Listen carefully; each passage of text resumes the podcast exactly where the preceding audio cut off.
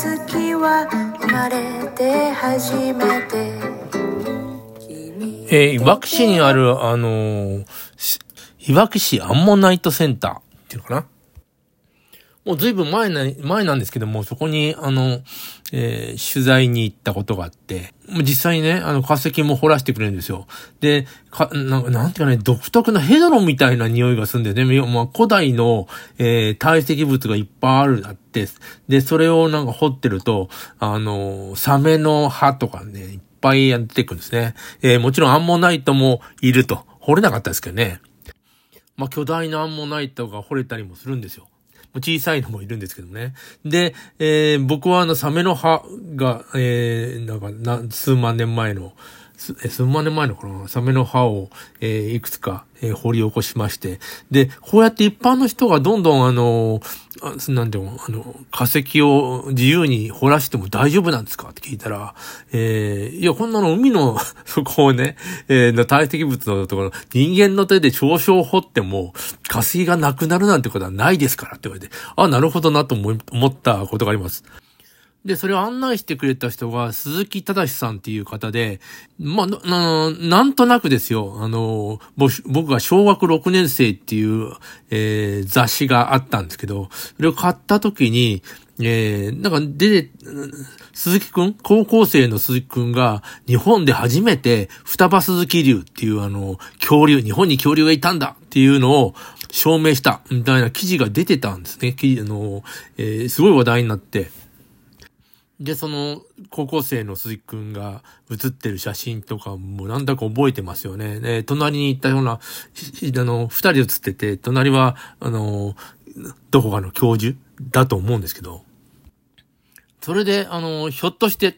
同じいわき、えー、いわき市だしね、あの、えー、ひょっとしてと思って、鈴木さん、鈴木さんっていう名前出てる。鈴木さんはもしかしたら、あの、あの時、鈴木二葉竜を発見した方なんじゃないですかって質問したんですね。すると、その通りで、えー、鈴木正さんは、あの、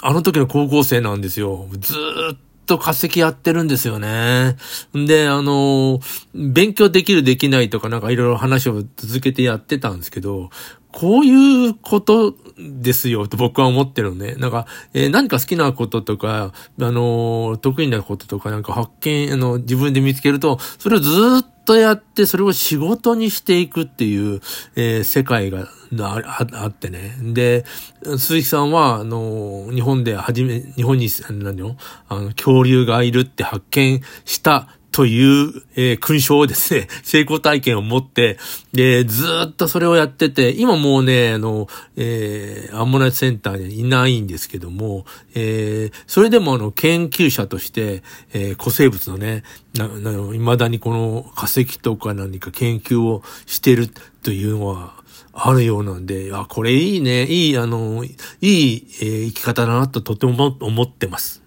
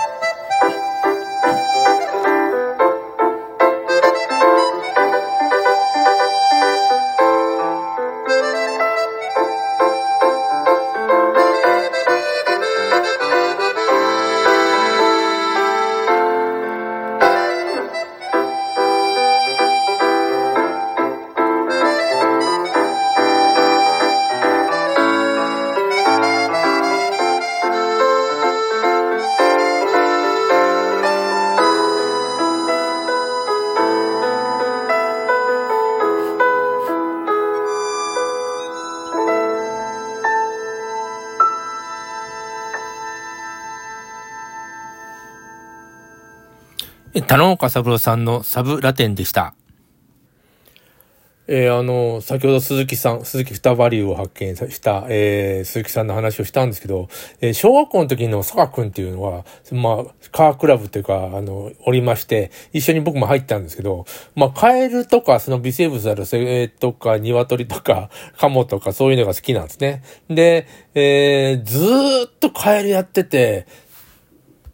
えそのまま京都大学、そのままってことないな、京都大学に入ってもカエルやってて、その、大学院に行って、えっと、やっぱりカエルやってて、多分、博士号もカエルなんですよね。で、えその後、あの、卒業してもやっぱりカエルの研究やってて、というやつがいるんですよ。まあ、カエル博士ですよね。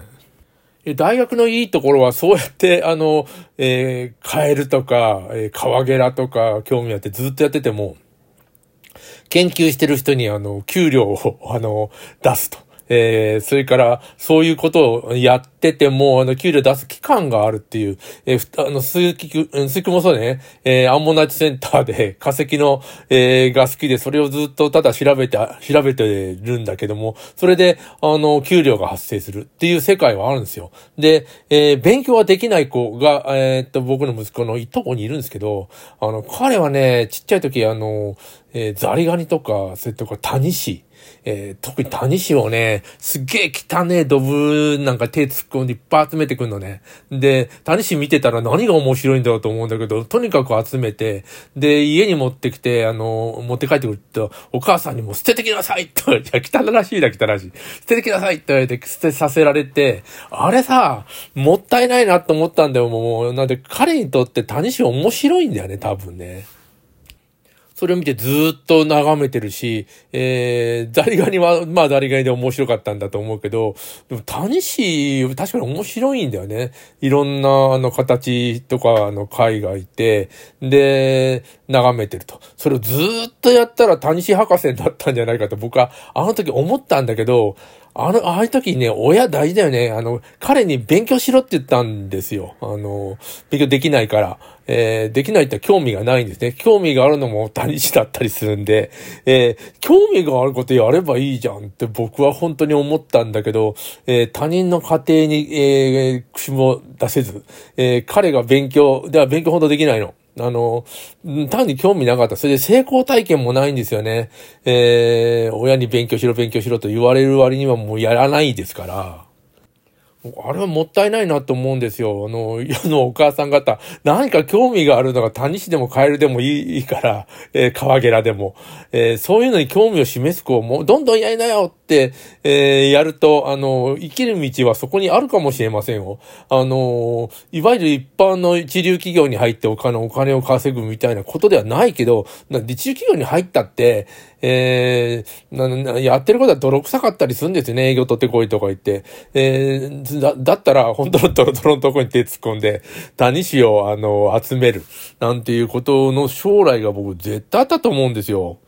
で、その子はもう、えー、っと、成人してしまいまして、会社に就職したんだけど、まあ、あの、普通に、えー、誰でもってことはないんだろうけども、普通に、あの、受ければ入れる会社で、えー、そんなに好きなことでもない、えー、ことを、もう時間を売ってるっていう状態ですよね。それで働いてるんですよ。えー、いや、なんかね、あの、ちょっととしたことだと思うんですよね。あの、子供が興味持つものって、汚いもんだったり、わけがわかんなったり、ほら、中川県のレイジ君、あの、の話も、なんか、お笑いで、えー、漫才で聞くんだけど、もうあの子はもう、普通に就職できへんってお父さんって言うてるねんとか言って、日曜の朝から、あの、ドドア開けたり閉めたりしても、出発瞬間って一日中言うてるわ。もう、それで病院に連れて行かれたみたいな話をするんだけど、じゃあ、あの、やっぱりちょっと変わったとこはあったんでしょう。え彼の、あの、なんていう才能っていうのは携帯模写というか、その、な、何かのモノマネ？それがすごい特殊なもの、電車車掌さんだったり、えー、なんてサラリーマンだったりするんですよね。そういうものに興味がある。で、今は、あの、お笑いをやってる。えー、そこで親はさ、あの、なんていうの、日本政府がこうやって、こうなってほしいというレールに乗る必要は、本当今全くないと思いますよね。